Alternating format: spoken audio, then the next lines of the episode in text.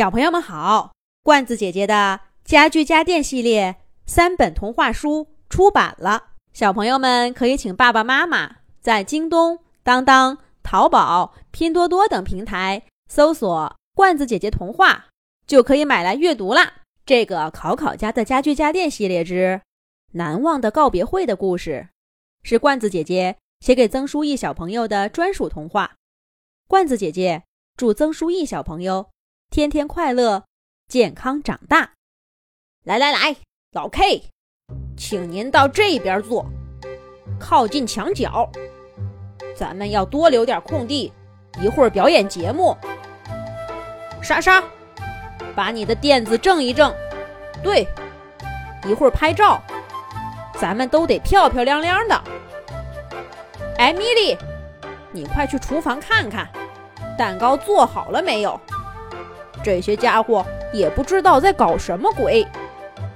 平平无奇的一天，在考考家却显得很隆重。主角似乎是板凳小六。你瞧，他正满客厅的跑来跑去，一会儿跟这个交代两句，一会儿在那个墙角端详端详。小朋友们都知道小六那个玩世不恭的样子，可是今天他一反常态，难得严肃认真，跟大家伙说话也很客气。这到底是怎么回事？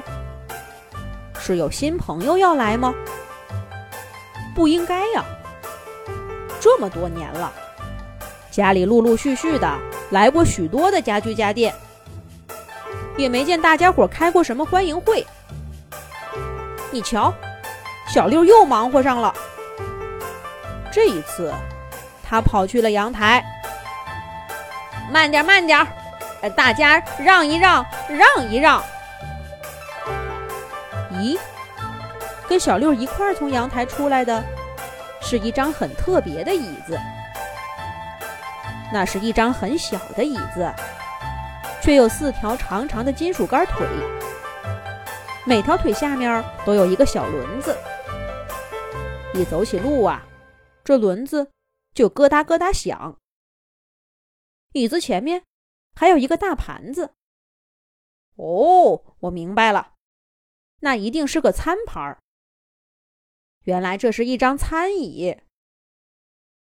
这小餐椅走起路来十分轻快的样子。可是小六牵着它，却无比的小心，就好像牵着一位上了年纪的老奶奶似的。小餐椅对小六这副样子可不以为然，他笑眯眯地说：“好啦好啦，小六，好了好了，小六，我又不是不会走路，用得着这么小心吗？别动，那里滑。”你别过去，粉大粉二，你们俩先把地上的水擦干净。鲍伯特，看好你的喷水按钮。干活是好事儿，但也别弄得到处是水。小六根本不理会小餐椅的话，而是板着脸，关照拖着两块抹布的鲍伯特干活。鲍伯特挠挠头。什么都没说的照做了，地上立刻干干的，连一粒水珠都看不到。但板凳小六还是先过去踩了踩，确定地上一点都不滑了，这才重新回头牵住小餐椅的手往前走。小餐椅吐了吐舌头，也没再说什么，而是学着小六的样子。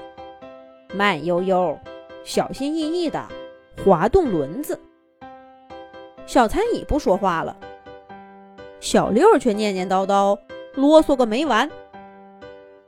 这才对嘛！你呀，你是给小朋友坐的专用椅子，还是一张餐椅，怎么能不小心点儿呢？小朋友，特别是那些小婴儿。都很顽皮，可是他们也很脆弱。那你的职责呢？是保证他们坐在你身上的时候，绝对不能摔跤，也不能被吓着，特别是吃饭的时候，也不能呛着。你得稳稳的走路，稳稳的站着。哪颗螺丝松了，一定得想办法让家里人知道，帮你拧紧了。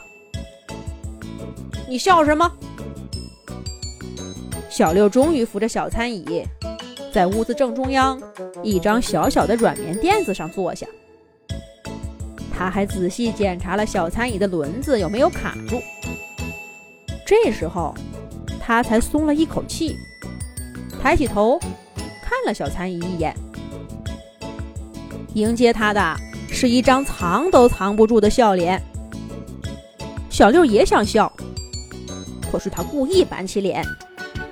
敲了敲小餐椅的金属腿，一本正经的继续唠叨：“我知道，你一定想说，现在我身上又没有小朋友，干嘛这么小心？你呀，要养成好习惯，懂不懂？无论什么时候，都要像有个小朋友要保护一样，注意安全，这样。”才能保证万无一失，对不对？小餐椅笑眯眯的接上小六的话，连说话的语气都是学的他。这一次，小六再也板不住笑脸。这才是我们熟悉的小六嘛！唰啦啦，窗帘小帘子拉住了外面的阳光，七彩灯亮起来，小音箱响起来。投影仪在墙面上打出一行字：“儿童餐椅灿灿欢送会。”所有的家具家电朋友都跟着音乐拍着手，哼起歌。灿灿突然眼睛一湿，无数的回忆涌上心头。原来这是一张儿童餐椅呀，它的名字叫灿灿。怪不得小六要跟他说那些话呢。那灿灿现在要去哪儿呢？咱们下一集讲。